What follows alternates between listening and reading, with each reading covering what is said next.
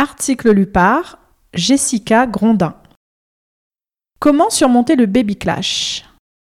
L'arrivée d'un enfant apporte très fréquemment son lot de turbulences, nouvelles habitudes, fatigue, stress, nouveaux rythmes, peur de ne pas être à la hauteur, difficulté à trouver ses marques.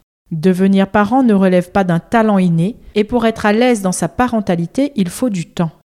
Face à ces chamboulements, il faut rester vigilant afin d'éviter le baby clash. Vous n'en avez jamais entendu parler? La Woman Mag vous dit tout sur ce phénomène qui peut mener votre couple à sa perte après l'arrivée de bébé. Renforcer la communication. Dans leur livre Le couple face à l'arrivée de l'enfant, surmonter le baby clash, le psychiatre Bernard Jeberovitch et la journaliste Colette Barou mettent l'accent sur la source de conflit que représente l'arrivée d'un bébé au sein d'un couple. Car cela peut être vraiment fabuleux, merveilleux et le fruit d'une longue attente, comme cela peut être fragilisant pour le couple. Ainsi, dans ce livre, il est conseillé de chercher par tous les moyens à renforcer son couple, à désamorcer les malentendus et à rétablir la communication. Une bonne communication entre les nouveaux parents permet de clarifier les attentes de chacun, mais aussi et surtout, cela permet d'en savoir plus sur la santé mentale de l'autre, souvent malmenée après une naissance, en raison des chamboulements qu'elle apporte. Afin d'éviter toute séparation liée au baby clash, la communication reste l'étape clé pour conserver une relation saine. S'exprimer, partager à l'autre ses doutes, ses joies, ses peines, ses angoisses et ne pas juger les sentiments de l'autre sur cette nouvelle situation sont des points fondamentaux. Valoriser les rôles de chacun. Devenir parent, c'est devoir endosser un rôle pour lequel il n'y a pas de mode d'emploi. Pour que chacun puisse être à l'aise dans sa parentalité et ait l'envie de s'investir toujours plus et avec plaisir, il est essentiel de valoriser son nouveau rôle de père ou de mère.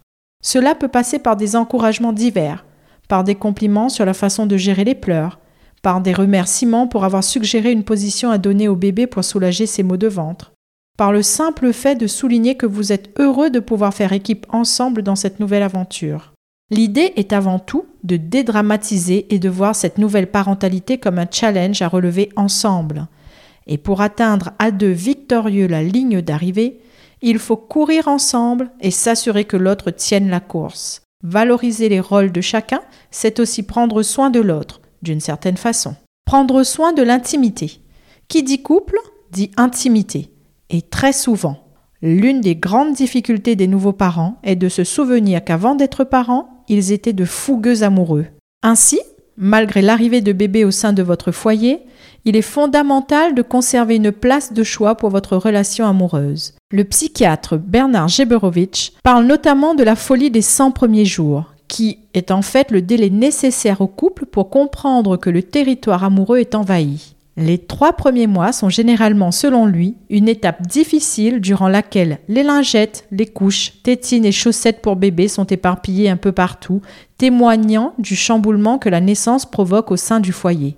Passé ce délai, le psychiatre explique que le couple a tout intérêt à renouer avec l'intimité, la sexualité et la sensualité pour permettre au couple en tant que duo amoureux de fonctionner au mieux sans parler de prendre des vacances sans bébé ou de s'absenter tous les week-ends pour partir à deux, il est crucial de redéfinir la sphère privée du couple et de lui redonner sa place au sein du foyer pour éviter le baby clash.